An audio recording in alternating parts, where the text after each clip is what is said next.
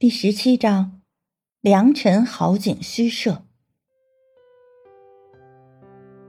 你这个笨蛋，怎么又把自己折磨生病了？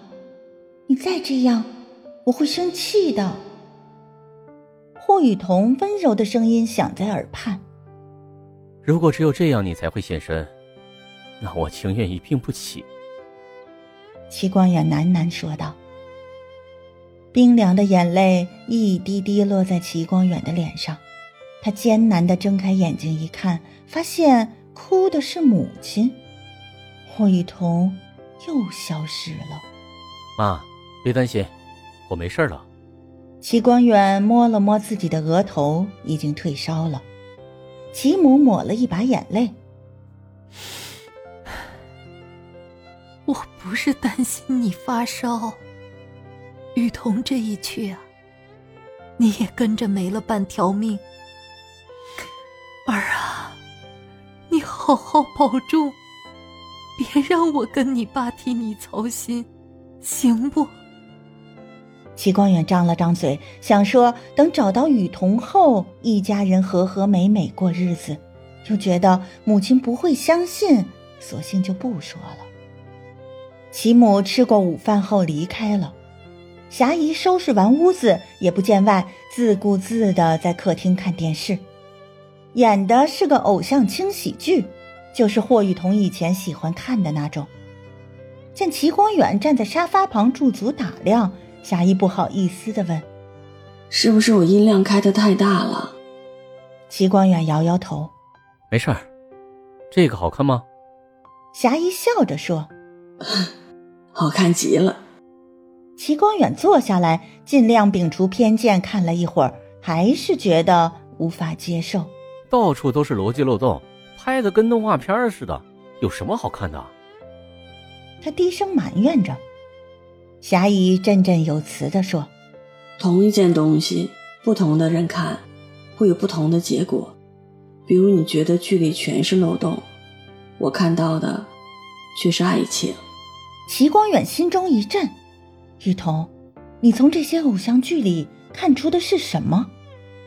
是不是现实中的爱情让你心灰意冷，就只能在这里面寻求寄托？霞姨见齐光远怔怔的出神，生怕影响他休息，悄悄关掉电视。沙发的缝隙里，齐光远摸到了一本书，随手打开，书签滑落到他的腿上，拾起书签。齐光远发现上面写着几行字：“多情自古伤别离，更那堪冷落清秋节。今宵酒醒何处？杨柳岸，晓风残月。此去经年，应是良辰好景虚设，便纵有。”千种风情，更与何人说？他喃喃念出声来：“此去经年，应是良辰好景虚设。良辰好景虚设。”惶惶然看向窗外，今日阳光正好，庭院里的树也开花了。如此良辰美景，又当与谁共享呢？齐光远悲从中来，觉得鼻子一酸，他勉强克制住情绪，然后翻开书的扉页，上面居然写着一个电子邮箱。齐光远拍了张照片发给秘书，查一查这个邮箱的主人。小高这次动作很快，日落前就给出了答复。邮箱的主人姓郑，是个大学教授，家住在郊区，与齐光远家正好成一个对角线。郑教授工作的地方正是霍雨桐的母校，而且他所教的科目也是霍雨桐的专业。齐光远来了精神，拿了郑教授的地址后，立刻出了门，穿越大半个城市，到达郑教授家，已经是晚上七点多了。齐光远自报家门后，郑教授的脸立刻拉下来了。非但如此，就连慈眉善目的郑夫人也向他下了逐客令。对不住，我们老两口都孤僻，不喜欢招待外人，阁下还是请回吧。从老两口的脸上，齐光远得到了答案。我可以走，但我必须带上我的妻子一起回家。他盯着郑教授的眼睛说。郑教授脸色微变。雨桐的事儿我听说了，这孩子英气逼人，英年早逝，可惜了。你想找他，还是去陵园吧，这里。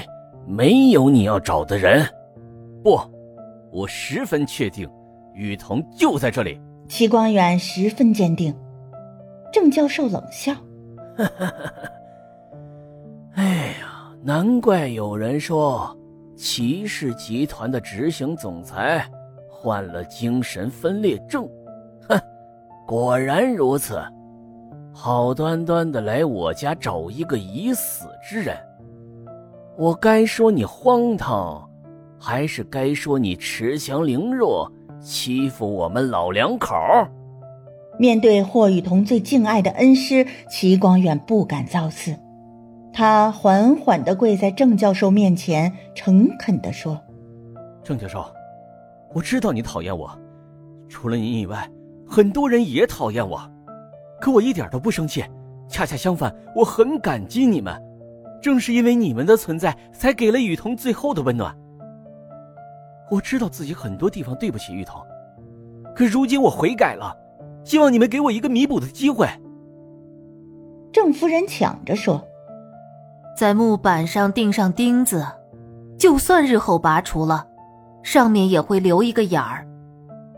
人心就跟木板一样，被扎个千疮百孔之后，你一句悔改。”人家就该接受吗？齐光远无地自容，那就在我心上，也扎个千疮百孔。郑夫人一脸凛然，我们没那么闲。见赶不走齐光远，郑教授上前扶着夫人，索性去了别的房间。眼不见心不烦。齐光远缓缓爬起身，揉了揉膝盖，慢吞吞的。走出了别墅。驱车离开时，想着郑夫人的木板理论，齐光远一阵恍惚，以至于没留意到与他擦身而过的另一辆车上，正坐着他心心念念的人。